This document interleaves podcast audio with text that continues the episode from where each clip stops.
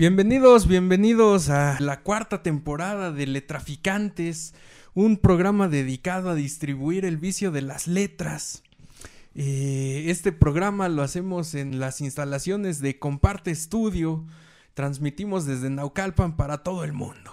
Lo hacemos con el apoyo de Difusión Cultural Naucalpan y el Círculo Literario Luz y Palabra, el cual se reúne todos los jueves en la Azotea Café en el meritito centro del municipio, San Bartolo Naucalpan, allí eh, a una cuadra de la Glorieta de Morelos, ahora Plaza Morelos.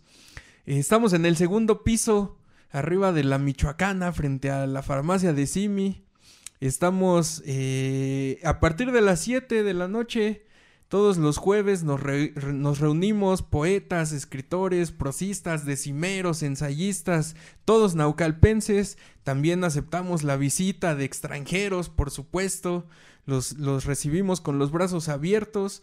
Y tenemos el micrófono abierto para que compartan todas sus creaciones, sus cuentos, sus poemas o alguna mentada que nos quieran dedicar, lo que sea, si quieren desahogarse porque no les alcanza para el psicólogo, el, cantinero o el taxista, pues nosotros los escuchamos para que dejen salir todos sus traumas de la vida cotidiana, del trabajo y demás. Allí todos los jueves a partir de las 7 de la noche los esperamos. O también solo para escuchar, para conocer a los, a los escritores naucalpenses, pedirles un autógrafo y demás. Ahí los esperamos con los brazos abiertos. En este tercer episodio eh, estamos cumpliendo otra de las promesas que habíamos hecho para esta cuarta temporada. Y esta, esta sorpresa es porque tenemos con nosotros en cabina al maestrazo Oscar Esquivel. ¿Cómo estás, Oscar? Eh, pues muy bien, muchísimas gracias por la presentación. Este, pues yo soy Oscar Esquivel, eh, también soy escritor ya desde hace varios años, también formo parte del grupo literario Luz y Palabra, igual desde hace varios años. Eh, y pues como siempre digo, yo soy borracho de profesión y me dedico este, a escribir y también a leer de vez en cuando, cuando tengo tiempo libre sobre todo. Este, muy agradecido de que el maestro Couda no, me haya este, hecho la invitación para estar este, el día de hoy aquí con ustedes y pues compartirles un poquito de lo, de lo poco mucho que, llegue a saber del, tema que vamos a tratar el día de hoy. Bien, y pues así vamos a estar, esperemos que no solo en este episodio, sino que a lo largo de, esta cuarta temporada pues tengamos varias charlas con el buen Oscar sobre distintos temas literarios. Eh, para empezar con el de hoy, el cual es... El terror y el horror en la literatura.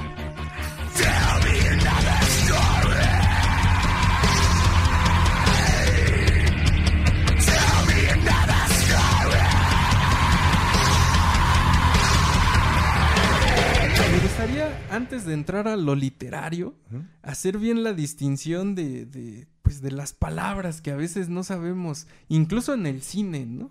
Sí, porque normalmente se suelen utilizar como sinónimos, siendo que realmente pues no, no lo son, este, etimológicamente hablando.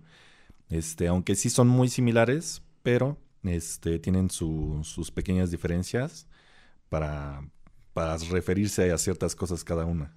Exactamente.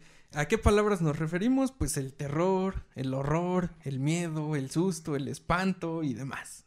Lo primerito es el horror.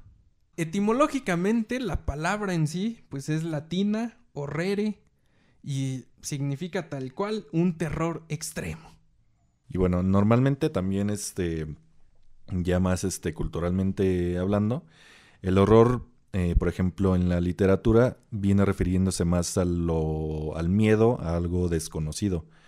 El miedo irracional a algo desconocido, por ejemplo, mucho lo que escribe también Lovecraft, por así, por mencionar a alguien. Este miedo es algo que no conocemos, algo que desconocemos, que es una de las principales diferencias, por ejemplo, también que tiene eh, cuando se refiere al terror, en, tanto en literatura como en cine, como en la vida en la vida diaria. Porque, ahí, permítame que, que me adelanto un poquito, este, el terror también se refiere como un miedo irracional, algo, digamos, racional, algo más, este, más tangible, más real. Por ejemplo, un miedo a un asesino, un miedo a un violador, un miedo a un este A pagar impuestos. a pagar impuestos, un miedo a Hacienda, por ejemplo, algo, algo más, algo Una más, auditoría. algo muy real, ¿no? Y bueno, y, y aquí lo importante, porque etimológicamente, si el horror es un terror extremo, pues que es el terror, ¿no? Y el terror, tal cual, terroris, terreo, temblar. ¿No? El- de ahí viene, pues, por ejemplo, un terremoto. Ajá. Estar aterrado es estar temblando. ¿no? En este Sí, caso, sí. pues de miedo. Y viene otra, muy importante, que es el susto. Igual, de latín, suscitare. Y, eh, o sea, esta palabra eh, tiene un sufijo que es sub, ya sabemos, debajo, ¿no? De, desde. Y citare, que es estimular. De ahí mismo viene, por ejemplo, excitar, ¿no? Suscitar, incitar.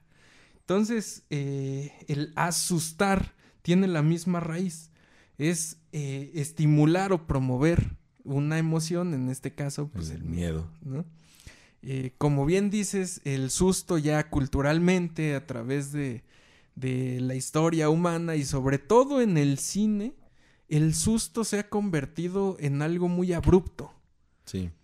Sí, que usualmente, por ejemplo, en el, en el cine, y es lo que este, hacen mal realmente también, por ejemplo, como dices, muchas películas de terror, porque dejan, por ejemplo, también lo que tiene mucho la literatura, que es el, el crear el suspenso, el realmente este, te- tenerte ahí este, al borde del asiento, y lo cambian por nada más un pequeño susto así de que estás desprevenido y te ponen una música fuerte y, una, y un personaje ahí que te espante. Y ese es realmente lo que, lo que es como tal, un susto. Ya este. Lo que te hace brincar. Ajá, que te hace, que te brinco de, hace, "Ay". ajá, que te hace, que te hace brincar así del asiento y pues ya, ya pasó, ¿no? Pero realmente no es para nada que ver con lo que realmente es el, el terror. Sí, sí, sí, que te envuelve, ¿no? Ajá. Sí, exacto, que es toda una situación. Sí, que te pone directamente todo en la situación, el lugar, este, este, la situación que estás viviendo, el por qué tienes que tener miedo, por qué, el- o a lo mejor el personaje que estás viendo, por qué tiene miedo, que te pongas en esa situación y tú sientas en carne propia lo que esa persona está sintiendo. Es una diferencia muy, muy grande entre, Sí. entre ahora lo que es el, el susto, que es lo que normalmente se suele, se suele hacer. Sí, se explota mucho ese en el, en el cine de terror y de horror. ¿no? Parecen más películas de susto. Sí, exactamente. Bueno, pero sirve para que te abracen. Sí, ¿No? También. Un Sí. susto y venga, che, ¿no? Sí, un, un buen tip cuando, cuando estés con alguien que, que vean una película de, de susto. es un muy buen tip también, claro, claro. Luego viene el espanto. Latín, expaventare, ¿no? Igual su, su sufijo que es ex, lo mismo de, desde, es decir, el origen. ¿no? El, el- el punto que origina algo. Y pavere, que es asustarse, ¿no? Pavere, de hecho, ya se parece mucho al pavor. pavor, ajá. ¿no? Entonces, el, el- el pavor, que es pavoris, es la emoción, la agitación y el pasmo ante algo. Sobre todo es un golpe anímico. Eso es lo importante. Que es hacia el ánimo, no es algo externo, no es algo material. No es tanto como el susto, que sí es un golpe, ¿no? Se oye un golpe fuerte en la puerta y entonces te, te brincas, ¿no? Ajá. Te, te sobresaltas. Ese es un golpe material externo. El, el pavor en realidad es, es esa agitación, ese pasmo ante un golpe anímico, es decir, interno. Algo que está dentro de ti, aunque afuera estés silencioso y todo tranquilo, pues esa sospecha, ¿no? De que pues, alguien me viene siguiendo, Sí, ¿no? sí, sí, sí, es, es más como un temor a, como una situación, ¿no? Es algo que te está, que te está pasando, algo que, que sientes, como ese, digamos, como ese miedo que tienes al, a alguna situación que estás viviendo en ese momento. Que eso ya se acerca todavía un poquito más a lo que es el, el terror, digamos, ¿no? Sí, ese es el, el pavor, ¿no? Que sí está ligado al terror, sin embargo, el pavor en sí es la, la emoción, digamos, ¿no? O sea, podríamos poner la, eh, la alegría, el aburrimiento, el odio y el pavor. Es ¿no? exacto. Y entonces el espanto, ex pavere, es el origen del pavor. Es decir, el espanto es lo que ocasiona tu pavor. Por eso los, los, a los fantasmas, por ejemplo, les llamamos los espantos, ¿no? es, es, o, a las ánimas en pena, ¿no? A la llorona y todos estos seres juntos. Decimos, ah, los espantos, ¿no? Pero es porque son el origen, del, pavor. Luego tenemos el miedo, ¿no? El miedo, en latín otra vez, metus, eh, pues es solo la angustia por un riesgo imaginario ante una amenaza real. Es decir, eh, acá por tu barrio, pues andan unos malosos, ¿no? Soltando balas. Si hay una amenaza real, ¿no? Pues están los malosos baleando.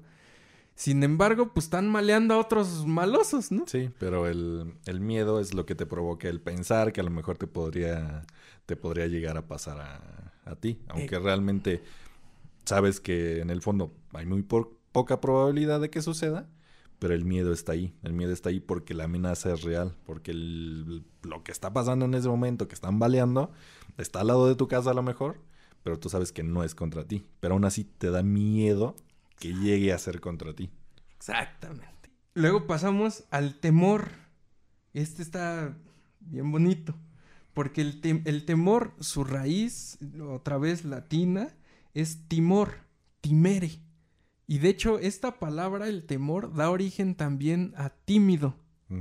Entonces, el temor, que viene de timere, ¿no? El temeroso, es una especie de tímido.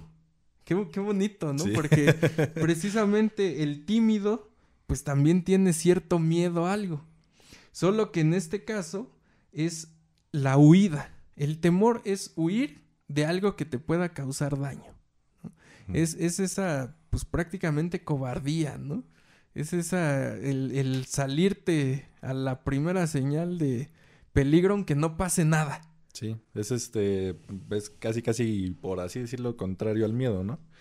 Este, aunque sepas que no va a pasar nada y que no, no está sucediendo realmente algo que te haga tener este, ese sentimiento, tú lo tienes. No, no tienes como otra, otra opción, por así decirlo. Y precisamente como dices, es muy parecido a la, a la timidez, el temor. Este, porque creo que los, los tímidos precisamente tienen temor absolutamente todo.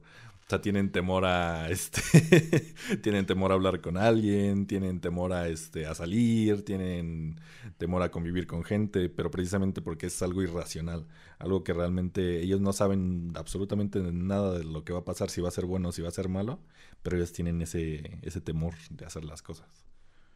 Exactamente. Y Ah, es como cuando aquí en Naucalpan, ¿no? Nuestro bonito municipio de cerros, ¿no? Donde se muevan las placas que se muevan debajo de nosotros, pues los cerros no pasa nada, ¿no?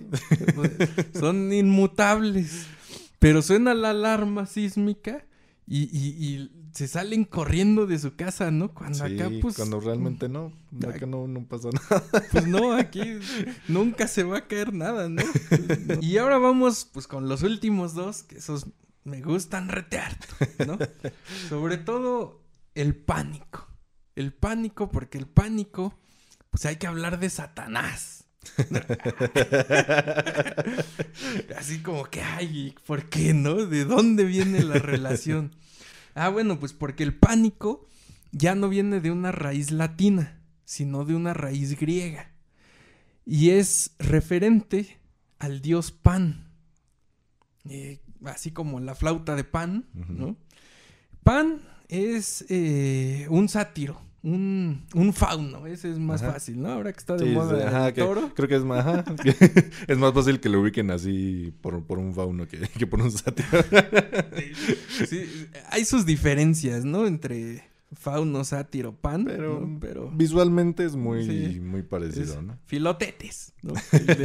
El, que entrena a Hércules, ese es, ¿no? Así véanlo y es tal cual el diablo, cristiano, ¿no? Son las las patas de cabra, los cuernos de, de becerro, la barba, de, chivo, ¿no? Encuerado y bien, bien, dado, ¿no? Antojable. Bueno, ahí hay varias, o varios caminos por donde llegarle al, dios Pan. Una, pues es precisamente, ¿no? La, la cristiana, religiosamente hablando, porque me gusta un montón esta historia. Cuando llega el cristianismo, eh, como todo, todo movimiento de conquista sobre un pueblo, pues tiene que imponer sus, sus preceptos, sus ideas, sus mitos sobre los existentes en esa, en esa región, en ese pueblo. En este caso, los griegos. El dios Pan, pues es el dios de la fertilidad.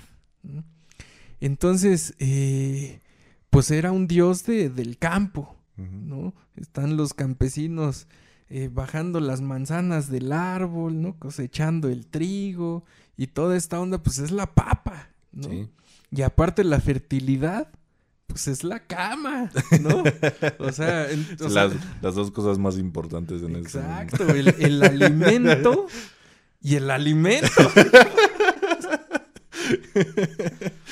Entonces, es un dios que se resiste mucho a, la conquista del cristianismo. Por eso la salida de, o sea, la solución del cristianismo es convertirlo en un ser diabólico, malvado. Y a su idea de Satanás, pues le, adjudican esta imagen, de, del dios Pan. Eh, entonces, pues de ahí viene una parte, ¿no? Ese es un camino. El otro, pues también es la, aparición abrupta. Pues hay varios pasajes donde el Dios se aparece, pues así como de la nada. Y a medianoche, ¿no? Pues, lo mismo, otra vez algo que aprovecha el cristianismo para decir que Satanás, ¿no? Se te aparece a medianoche a la mitad del bosque, pues porque es su territorio, ¿no? Sí, está haciendo florecer y, y, está dando frutos a los árboles, pues anda ahí jugueteando, ¿no? Chiflando con su, su flauta. Y bueno, pues de pronto es, se aparece, ¿no? Se te aparece a medio, a la mitad del bosque y pues te causa este pánico, ¿no? Que en origen pues no es algo malo si es que adoras a Pan. Sí, claro. O sea, amigos satanistas no tienen de qué preocuparse. es más, vayan a que les aparezca, a que les dé un poquito de pánico, ¿ya? Satanás te cuida.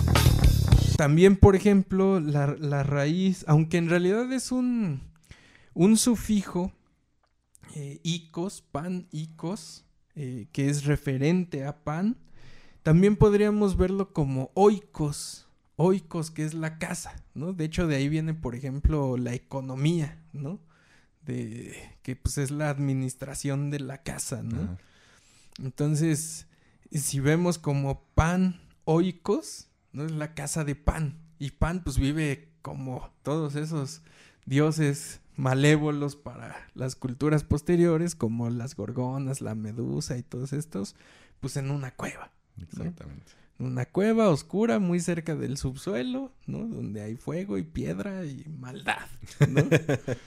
Actualmente el pánico se entiende un tanto distinto. Sí.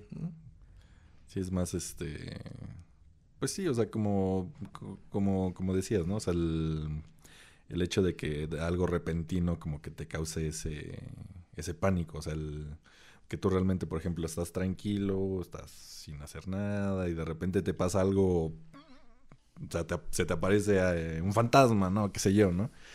Te causa pánico porque, porque es una situación que tú realmente no tenías este, contemplada, pero para nada. O sea, que no es, no es como, por ejemplo, el miedo, que pues lo tienes ahí presente, o este o el temor que es algo irracional que tú tienes. Es algo más como que te sucede de repente de la nada que tú no te lo esperabas absolutamente para nada en ese momento. Creo que ese es el, sentimiento del, pánico. Sí, creo que acá en el barrio, al, al paniqueado, es como que el que está ciscado. También. Como que, o sea, como que ya te pasó algo ¿no? No sé, este, a lo mejor pasó uno en su moto y te, ah, te dio un empujoncito, ¿no? Y entonces quedas paniqueado, ¿no? queda ciscado y entonces cada que ves una moto te alejas, ¿no? Es así como, como que ese sentimiento de eso es malo, eso es malo, eso es malo. Entonces el, el paniqueado es el que a todo le ve amenaza, ¿no? Y, la última, pues la fobia.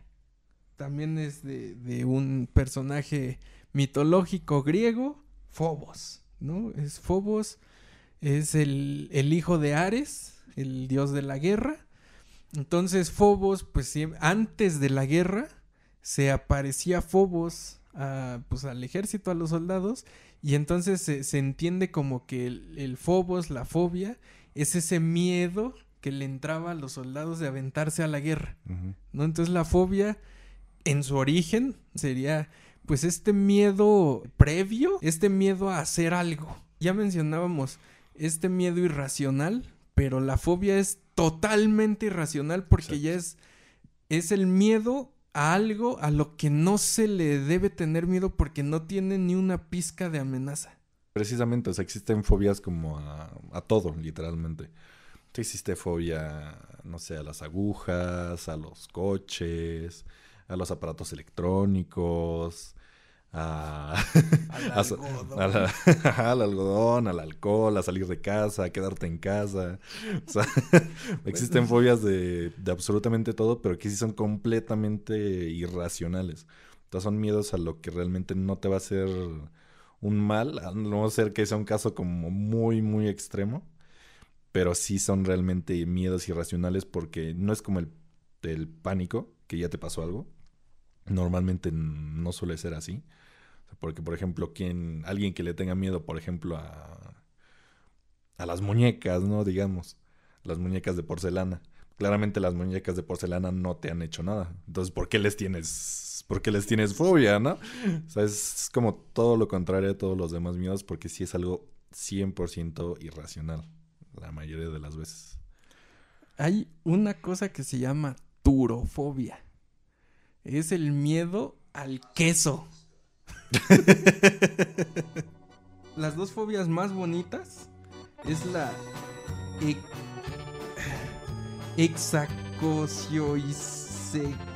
que contra exafobia. ok. Bueno, es de exa, ¿no? Ajá. Seis. Cosio y exe, otra vez seis. Contra exa, otra vez seis. Entonces la exacosio y exe contra exafobia es el miedo al número 666. If you're 555, I'm 666.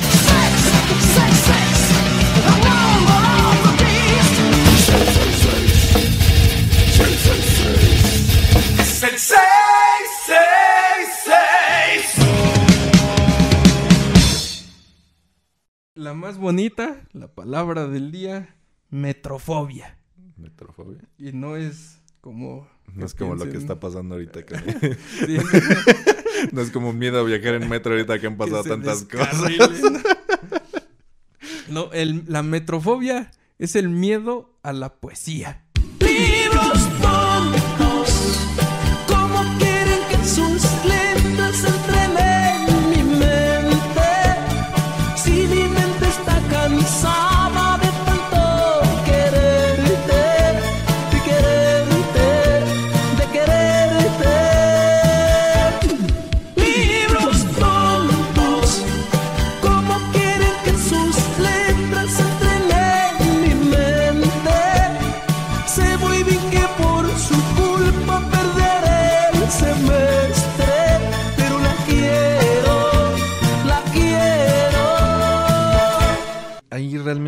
Muchísimos escritores que, escriben este, precisamente cosas tanto de terror como de, como de horror.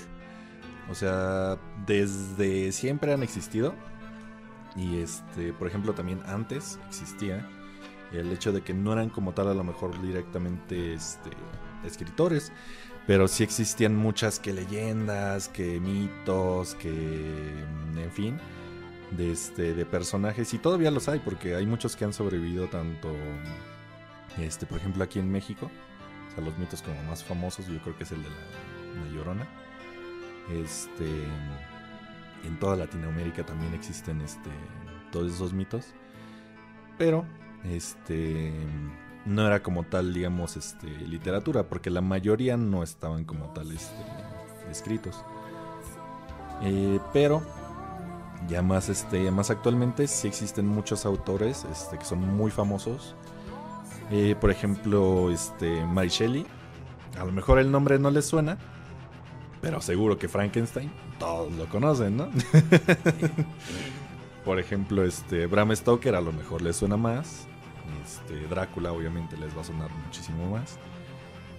Este, ya más contemporáneos, por así decirlo, está por ejemplo este Edgar Allan Poe, que él escribía más este, poesía, poesía como de terror. Y también está Lovecraft, también un poquito más, este, más actual de él, que él escribía como más cosas de horror, precisamente y ahí diferenciando lo que decía hace un rato. Este, que él es como más este a lo irracional, a lo que realmente no existe. Que me da mucha risa también porque este, trata de, decir que siempre sus monstruos son indescriptibles, pero sí ocupa una página para describir cómo es su, monstruo, ¿no? Este, y pues ya uno de los más contemporáneos, que seguramente todos lo conozcan, aunque a lo mejor no hayan leído alguno de esos libros porque están medio pesaditos, es este Stephen King. Stephen King también este, usa muchos recursos muy, este, muy padres. La verdad, si tienen oportunidad de leer alguno de sus libros, si tienen el valor de aventarse a leer uno de sus libros, se los recomiendo mucho. Este, por ejemplo, también aquí tenemos la Biblia satánica. No es este. a lo mejor no es tanto tirándole precisamente a literatura de, terror o de horror, pero este sí es, sí es literatura como tal. Tiene también algunos, este, algunas partes ahí que que me encantan. Este, sobre todo el principio. Igual si tienen oportunidad de leerla, no se van a ir al infierno por leer un libro, eso sí se los puedo asegurar. Pero a lo mejor les cambia un poquito la perspectiva también de ver, de ver el mundo, ¿no? Hombre o mujer, lobo, serpiente, joven o viejo, murciélago, oh, eres criatura por mi desconocida Paz no lo eres del viento, del agua, del fuego y de la tierra. Estás perdida para siempre, criatura sin dientes, sin cabellos, sin vista. Si no me devuelves ipso facto lo que me tienes robado, los espíritus malignos, los remordimientos se han apoderado ya de ti. Moran en tu corazón habitan en tus entrañas. Ay de ti, criatura desgraciada, si no devuelves a su dueño fulano de tal que le pertenece. Ay de ti, si mi voluntad y mi fe, ángeles de fuego, invocan a los cuatro espíritus elementales que escuchándome están. Ay de ti, si sobre tu cabeza las alas se extienden de Satán ¿Dudas todavía? ¿Vacilas? Pues caiga sobre ti la fuente de mi odio. Ea, ea, ea. Sea, sea, sea. Y será, y será, y será. Ahora, mañana y una eternidad. Elohim, Adonai, Jehová.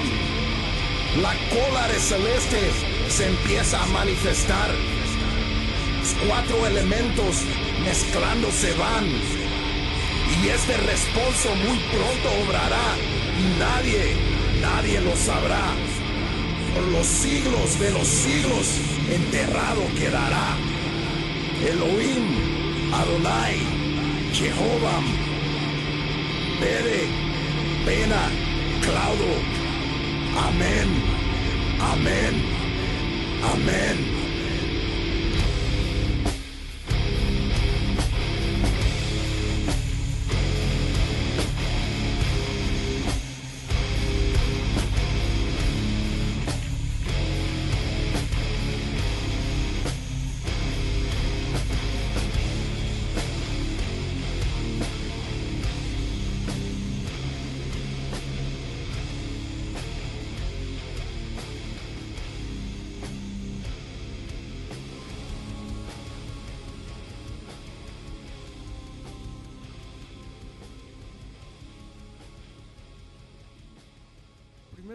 En cuanto a lo que mencionas, ¿no? Las leyendas, ¿no? La llorona, las brujas, el charrito, ¿no? Sí, claro, el charro negro, famosísimo también. Claro.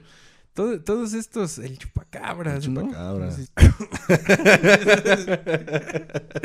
es muy, muy interesante.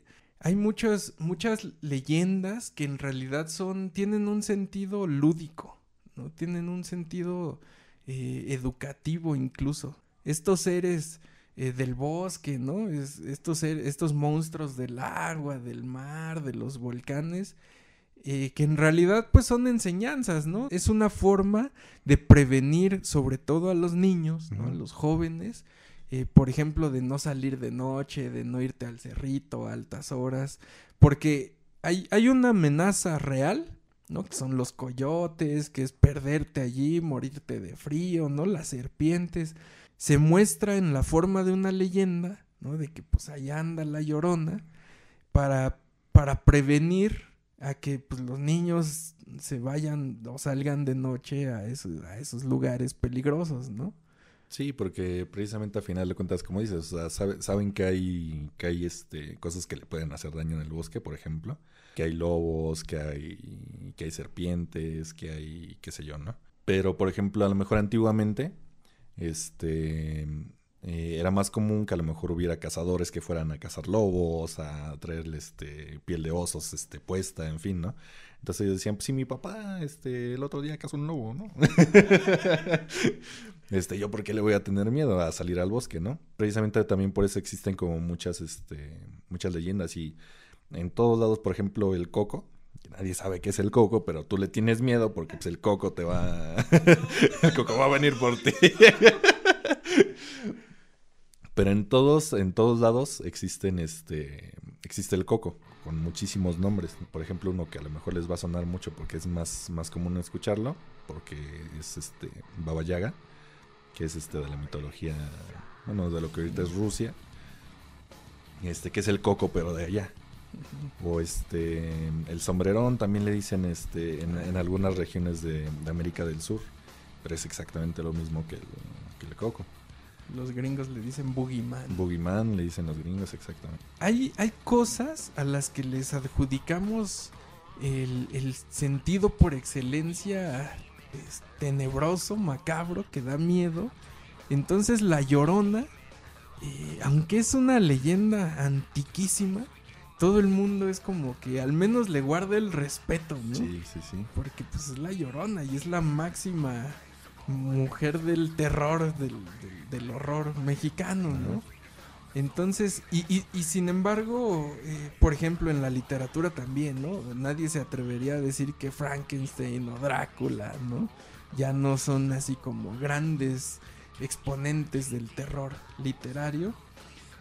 Y está la otra cara de la moneda, cosas que pasan de moda, ¿no? En el cine, pues no sé, hay mucha mucha banda que, pues Chucky, por ejemplo, ¿no? Ya les da risa más bien, ¿no? Así como, ay, ¿cómo daba miedo eso? Sí, sí, sí. Y, en la literatura pasa lo mismo y en las leyendas también, ¿no? Se me ocurre Horacio Quiroga, ¿no? los, los cuentos de la selva. El almohadón de plumas, la gallina degollada y todo eso. Por ejemplo, esa del almohadón de plumas yo me acuerdo que la leí en la, primaria, creo, secundaria, no recuerdo. Y este, y sí, luego la volví a releer y dije, porque me acuerdo que una vez era como una historia de, de terror. Y luego dije, ¿a poco esto daba miedo? no sé qué es lo que pasa allí, qué, qué efecto, me parece que es un poco más psicológico, social, ¿no? El, el, fenómeno que sucede por lo que deja de dar miedo, ¿no? Yo supongo que es como, como por lo mismo que hay, por ejemplo, chistes que dejan de dar risa, ¿no? Sí. O sea, ¿quién no se, se, se fue patas para arriba? Con, había un perro que se llamaba Resistol, se cayó y se pegó. Sí, sí, sí. ¿no? Y era la carcajada de chamaquillo, ¿no? Y ahora lo oyes y pues es tan tonto, ¿no? Entonces como que pierde ese sentido, ¿no? Como que pierde esa fuerza. Y, pues hay otras historias que, que prevalecen. Prevalecen también porque tanto la literatura como el cine, como el teatro, los han seguido como, como trayendo a la vida. No los dejan como, como desaparecer. Porque te aseguro que si a lo mejor no hubieran hecho las películas, A lo mejor el libro no lo conocería mucha gente, ¿no? es importante mencionar ese, ese, ese momento, esa anécdota, ese pasaje literario del famoso verano del, del 16, ¿no? En, la ribera suiza. ¿Qué es esto? Hay un, un tipo, un lord, ¿no? Lord Byron. Y aparte es un, un sujeto histórico, ¿no? De hecho, es considerado Lord Byron el primer personaje público, un artista público. Es decir, ahora ya no nos sorprende, ¿no? Este, no sé, un programa de ventaneando o, ver, conocer la vida de Shakira, ¿no? Sí. Que si se divorció y se casó. o sea, e, esto, el estar al tanto de las vidas de los artistas, pues esto no, o sea, ¿a quién le importa? Pues, ¿no? O sea, a mí me, o sea, es como estar al tanto de la vida de un carpintero. Pues a mí lo que me interesa es que me traiga la mesa y ya, ¿no? Que esté bien hecha y trabaje bien. Así era con los artistas, lo importante era el arte, ¿no? Era, pues cuando esté en el escenario o pues, cuando esté leyendo su libro, que sea un buen libro, ¿no? Que, que lo que está haciendo lo haga bien. Pero Lord Byron fue un personaje muy exótico, entonces se, se, se, se forjó como una vida pública, ¿no? O sea, sin privacidad, periodistas así siguiéndolo a cada a cada paso que daba. Entonces, si iba a comer, pues en el periódico salía, ¿no? Que Lord Byron estuvo comiendo con tal personaje, ¿no? En tal restaurante. Entonces, es considerado como ese, ese primer sujeto público, ¿no? el punto es que este Lord eh, invita a, a, unos amigos que son este Percy Shelley y Mary Godwin, ¿no? Ya después se casaron y pues ya fue Mary Shelley. Y pues por ahí andaba el chalán de, Lord Byron, ¿no? Polidori. Eh, ahí para los chavos que hacen sus tareas, ¿no? Que les deja la maestra de español. Este, William Polidori no era uno de los amigos, ¿no? Las, regularmente, este, pues uno entra a Wikipedia y dice, cuatro amigos, ¿no? Los Shelley, Byron y Polidori. No, el Polidori estaba ahí para barrer, ¿no? o sea, eso, a eso fue, ¿no? pues sí era su, su achichincle, pero pues también tenía su, su vena literaria, artística, ¿no? También, en realidad, eh, estamos hablando de 1816, un, un momento en el que todavía este, los, los profesionales, los maestros, tenían eh, aprendices, ¿no? Entonces, si uno quería ser carpintero, pues te ibas de aprendiz de carpintero a la carpintería, ¿no? Con el, entonces ya llegabas, maestro carpintero, me deja aprender su oficio. Ah, sí, claro. o sea, aprender el oficio de carpintero era chambear gratis, ¿no? Hasta que lograbas hacer tu obra maestra, que era precisamente una obra que te convertía en maestro carpintero. Esa era la obra maestra. Se presentaba al gremio de carpinteros y bla, bla, bla, ¿no? Entonces Polidori, pues es el aprendiz de Lord Byron y en el proceso, pues tiene que barrer y lavar el piso. Lo que se propuso Lord Byron, lo que les propuso a, a los Shelley, era escribir textos de terror. Pues la única fue la de Mary Shelley, ¿no? Porque Lord Byron y Percy Shelley este, sí escribieron, pero pues nada tan loable. ¿Por qué? Pues porque se la pasaron en la fiesta, ¿no? pues imagínense, gente rica, ¿no? En, en, la ribera suiza, todo un verano. Pues, ¿quién se va a poner a escribir? Creo que es pertinente plantear un punto, pues, polémico, ¿no? Porque no solo en el terror, pero bueno, ahora vamos a tomarlo en el terror. Seguramente va, a salir alguien que diga, ¿y yo para qué quiero leer un cuento o una novela de terror si puedo ver la peli? ¿No? Sí, claro. gran, gran cuestión, ¿no? Entonces, pues como estamos en este programa de letras, hay que defender las letras. Sí, sí, sí. Eh, vamos a ponerlo así. ¿Por qué es mejor leer eh, la filosofía del tocador del Marqués de Sade que ver una porno? Ah, van a decir, bueno, pues es que la porno es gráfico, ¿no? Ya lo veo, tal cual. Pero precisamente esto que decías, hay algo que se suscita en tu cabeza con la literatura. Eso, eso es lo importante de la literatura.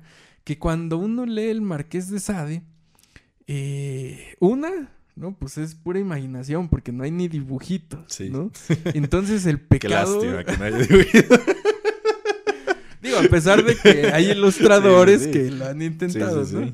Si nosotros lo vemos gráficamente en una película, pues ya vamos pasando desde la clasificación familiar hasta la película de gore. Entonces, dependiendo lo que nos quiera mostrar el, director, pues es la cantidad de sangre y de... Sí, o sea, qué tan gráfico se va a ver, ¿no? O sea, si es una película más, más familiar y todo, a lo mejor ni siquiera se ve cuando, o sea, hacen como la acción de, pero ni siquiera se ve el, el hecho de que le está, este, que lo está apuñalando. Aquí lo bonito, pues es que esa, esa imagen, esa, e, es tu culpa, pues, ¿no? Sí, sí, o sea, lo estás proyectando literalmente todo dentro de tu, dentro de tu imaginación.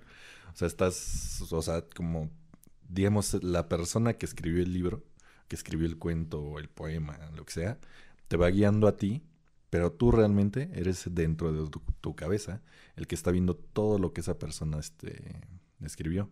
Y realmente a lo mejor ni siquiera lo estás viendo como lo está viendo esa, esa persona al momento en que la escribió. Y eso es lo bonito. Porque realmente haces como tu propia película. Nada más leyendo todo lo que la persona este, escribió. O sea, tú te imaginas, a lo mejor te podrá describir a, a la persona más hermosa del mundo, ¿no? Y a lo mejor tú te imaginas a, la, a tu novia, ¿no? Por ejemplo, por así decirlo, ¿no? Este o ya tirándole más al, terror, ¿no? Te, te, te, describe como toda, como es un, monstruo, ¿no?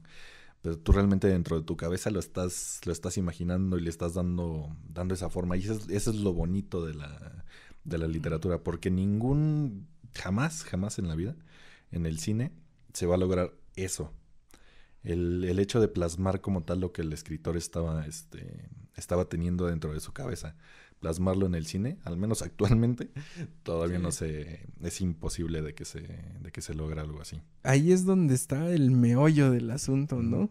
Creo que poner atención, o sea, cuando se lee una historia de terror, lo bonito es poner atención a lo que uno está imaginando, es decir, es como autoevaluar qué tan enfermo estás, ¿no? Qué tan dañado estás para imaginarte eso, ¿no? Sí, sí, sí. Y bueno, otro punto también importante, pues aprovechando que aquí está la Biblia satánica, cuando algo que no pretende ser eh, literatura de terror, termina siéndolo, ¿no? Creo que esto también es precisamente una cualidad incluso cronotópica. ¿Qué es el cronotopos? Crono, tiempo. Topos, lugar. Entonces, el, el cronotopos es cuando algo eh, eh, coincide en un lugar y en un tiempo.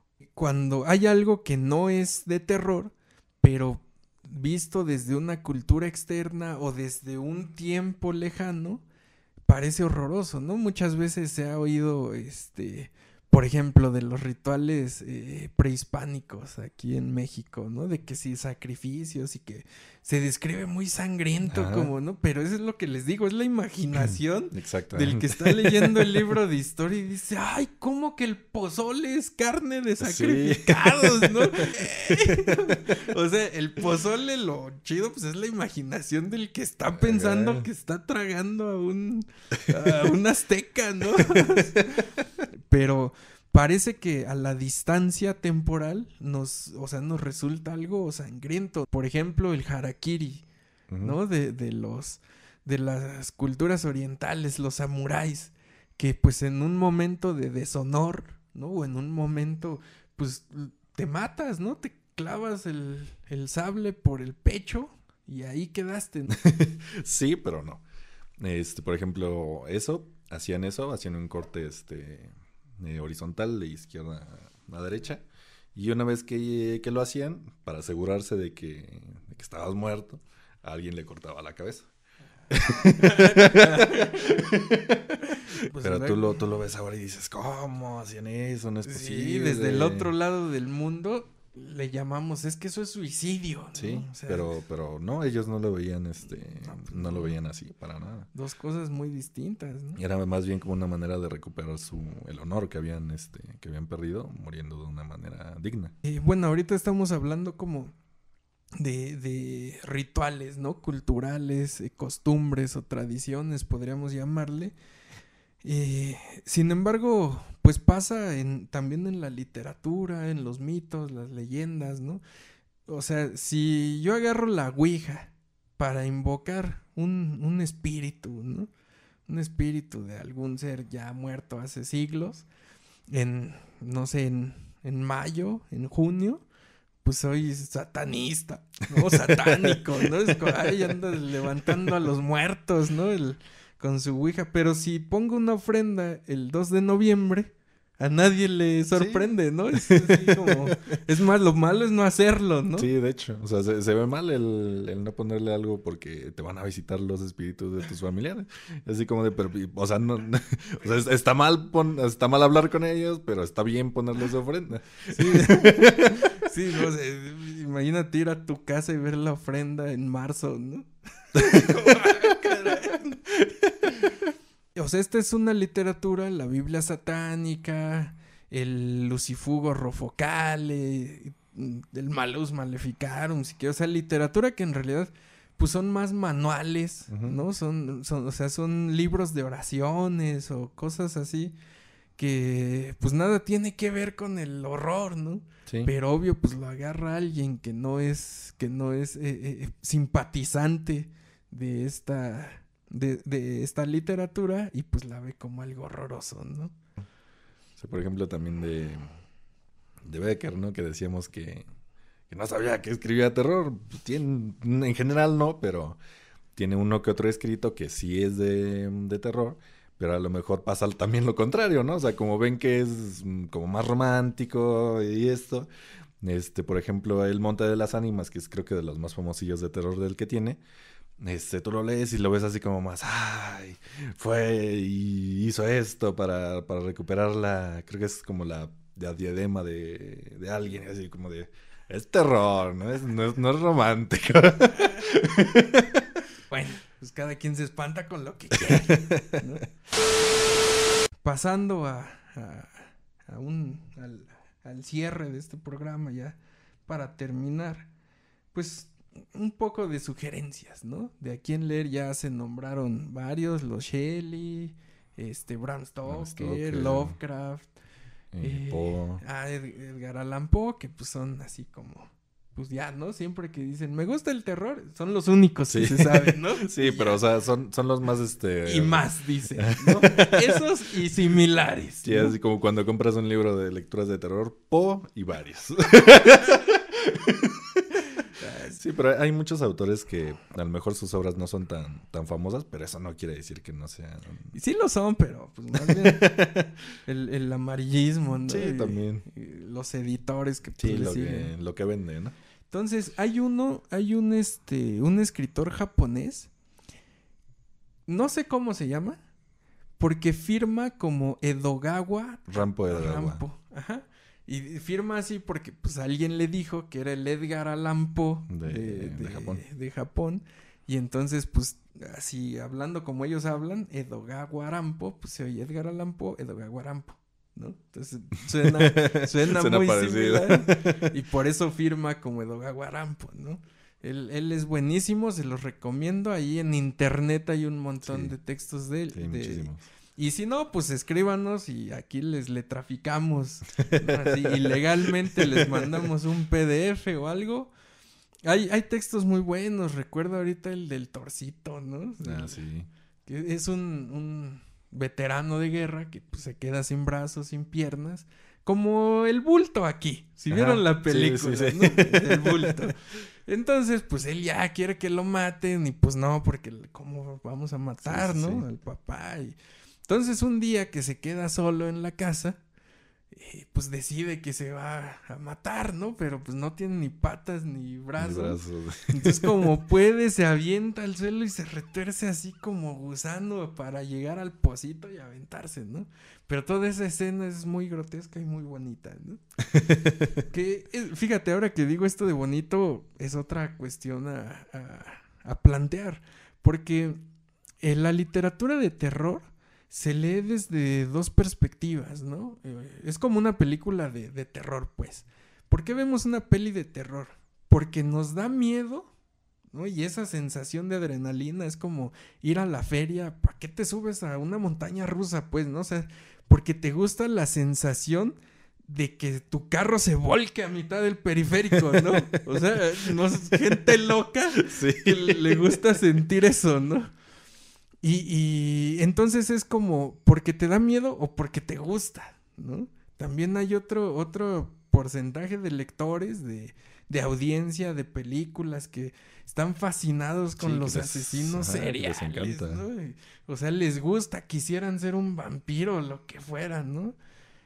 Eh, esto, esto tiene su origen en Thomas de Quincy. Thomas de Quincy eh, publica su libro Del asesinato considerado como una de las bellas artes. Ay, qué bonito. El asesinato considerado como una de las bellas artes. Si son de los que les gusta el mundo de Jack y estas cosas, ¿no? Así muy Tim Burton, que es como eh, algo feo bonito. Sí. ¿no? Ahora que, ahora que está de moda este, los locos Adams, ¿no? Así como que para ellos lo malo es bueno y, ¿no? O sea, como que esa onda, este, tiene su origen ahí en Thomas de Quincy. ¿Por qué me gusta? si todos me dicen que todos me ven feo cuando les digo. Esta fascinación por los, los asesinos seriales, ¿no? Ujú. O sea, o sea, causan pues una gran simpatía. Y no es que uno, no, no es como que vayas a hacerte tu Sí, sí, sí. asesino, ¿no? Mm, Ajá, o sea, no, no, no digamos porque es, es, es como fácil confundir el, la fascinación con la admiración, que son cosas, cosas muy diferentes. O sea, que, es, que te re- resulte fascinante su historia y lo que hizo y a quién mató y cómo lo mató y todo, no quiere decir que tú lo defiendas. O sea, al contrario, si te preguntan, oye, tú defiendes, seguramente la persona te va a decir que no, obviamente, ¿no? Que sí, ¿verdad? o que sí, ¿no? Es que- también, es ¿no? que Depende, también- ¿no? Es que también defenderlo no implica que estés de acuerdo, ¿no? Ajá. O sea, es... Y eso ya es de otro filósofo, ¿no? No estoy de acuerdo con lo que dices, pero defenderé hasta la muerte tu derecho a decirlo. Exacto.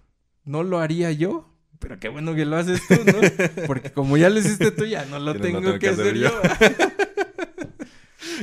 Bueno, tenemos este, pues, Anna Rice, ¿no? Anne Rice, que pues es literatura de vampiros, ¿no? De todas estas películas de entrevista con el vampiro, la reina de los condenados y todo esto, pues están basados en, en historias de, de Anna Rice, ¿no? Es también otra recomendación, si les gusta Drácula, el vampiro y eh, esta cuestión, pues, animalesca, ¿no? Medio zoofílica. Eh, alguna vez también ya lo hablamos en la temporada 2 de este programa sobre el teriomorfismo, ¿no? El- el- la sensualización, esa atracción hacia lo bestial, ¿no? Hacia el macho cabrío, ¿no? El- precisamente el pan, ¿no? Ajá. El dios de la fertilidad, pues tiene patas de cabra y está bien mamé y anda encuerado, ¿no? Eh, eh, pues lo mismo, ¿no? O sea, el, el vampiro pues también es medio bestia, ¿no? Medio, medio murciélago, el hombre lobo, ¿no? Y ahora pues ya hay películas así, pues Crepúsculo y todas estas, donde están bien guapos y todo, y pues es un perro, ¿no? O sea, es un hombre lobo, pero sensualiza, ¿no? Sí. Eh, O sea, atrae esta, es- este heteromorfismo, esta cuestión, este, medio humana, medio animal, pues ahí está la sirena, pues, ¿no? O sea, así como que el encanto, ¿no? Y la belleza del mar. Sí, en toda la, todas las culturas creo que tienen su, su personaje que se transforma en los nahuales, ¿no? Ah, Ahorita que también están de moda. Sí. Tenemos eh, a una escritora argentina que, pues no, no, no me gustaría dejar de mencionar, Mariana Enríquez, entrándole a, a lo mexicano. Francisco Tario, Carlos Fuentes y su famosísimo Aura. Eh, a mí no me gusta ese libro, pero pues es de Pero, terror. pues, ¿no? Pues, es que, pues ya de- den su opinión, ¿no? Su gusto personal. No a todos nos gusta lo mismo. A algunos les gustan las pelis de asesinos, otros las de fantasmas, las de aliens. Entonces, no es que sea malo, es muy bueno. Ah, pero, Pues, pero pues nada más no me gusta. Ay, Adela Fernández. Adela Fernández. En específico, la tía Enedina. Sí, buenísimo. Ah, Bernardo Esquinca. Bernardo Mm, Esquinca también. es un escritor, está vivo. Él está vivo. eh. Eh, recomendaciones ya más cercanas a nosotros. eh, José Miguel Lecumberri. Lecumberri. Lecumberri también es, pues sí, medio satanoso, medio oscuro, medio... Mario Cruz, Mario Cruz, a él lo encuentran todos los sábados en el Tianguis Cultural del Chopo. Ah, ahí. Sí, sí, Metro sí, sí, Buenavista, sí. Sí, ¿no? cierto, cierto. Es famosísimo, este, nadie le hace caso, háganle caso, ¿no? Es- está ahí en el Tianguis tirado y el día que se muera... Van a ver cómo van a salir todos los homenajes, ¿no? Y ay, el gran Mario Cruz, ¿no? Siempre pasa. Entonces visítenlo, ahorita está vivo, pues, están bien baratos sus libros, son de tianguis, pues Sí. está ahí, ¿no? O sea, y es buenísimo, es muy, es, es- es muy bueno también, esperemos poderlo traer acá. Eh, Antonio Zamudio, Toño Zamudio, Tachawel ya vino aquí, este, de hecho, este, pues ahí pueden ver el episodio, les dejamos la liga acá en los, en la descripción de este episodio para ver su entrevista, para ver sus escritos. Si le entramos a lo naucalpense, pues tenemos a Octavio Gutiérrez Victoria. Tiene dos libros publicados, eh, Bordando Historias, que pues ese no es así en sí de terror, aunque tiene ya un par de textos que pues le podríamos exprimir el juguito. Y su segundo libro, Noche Azul, que desde la portada pues ya está, ¿no? Sí. La luna, la, la vampiresa, ¿no? Chupando sangre, el libro. Entonces este sí ya tiene este, unos cuentos ya así bonitos, ¿no? Nocturnos, sabrosos. Lo bueno de Octavio Gutiérrez es que regularmente escribe, bueno, no regularmente, todos sus cuentos están mexicanizados, ¿no? O sea, eh, por ejemplo, todos estos seres, ¿no? Un hombre lobo, un vampiro y todo esto, pues nos los imaginamos allá en Europa, ¿no? Sí, países exacto. nórdicos, fríos y... Y él no, pues él te pone así estos monstruos en el bosque de los remedios, ¿no? Entonces, mexicanizado, Sí. ¿no? Eso, eso, eso me Sí, para que te encanta. sientas más, este... Identificado, ajá. sí. Aparte, te sirve para que te lo puedas imaginar mejor, ¿no? Exacto. Entonces, así, y es Como si yo- lúdico, yo, ¿no? yo he Así. estado ahí. Y es lúdico, así, para los borrachos que se van. Y tenemos a Adriana Otero también, ella también ya estuvo acá con su libro Evocaciones Lóbregas. También es un, un libro de cuentos, todos son de terror. Ella tiene este su, su página Mucho Miedo MX, síganla, también les dejamos acá el link. Un talento y una personalidad dentro de, del terror, eh, la literatura y el cine del terror. Y pues 100% naucalpense, es de acá, vecina nuestra, ¿no? Entonces, pues ni cómo dejarla pasar. Y finalmente, el broche de oro, pues nuestro compadre que está aquí, Oscar Esquivel, pues también, ¿no? Tiene todo, todo el alma de, de nigromante, ¿no? El brujo, de hace sus menjurjes literarios, letrosos, eh, tiene historias macabronas. Entonces, no tiene libro publicado. Sí, pero, no, pero estamos trabajando ya. Perfecto. Y si no, pues escríbanos acá. Sí, y sí, sí, se las pasamos, claro que sí, con muchísimo gusto. vis- visítenos Igual los- visítenos los jueves también. Los jueves también ahí, este... No voy diario, no voy todos los jueves, pero si me encuentran por ahí, seguro les, les doy algo con muchísimo gusto. De, de pronto se aparece, se manifiesta. Sí, sí, sí, como, como debe ser, ¿no?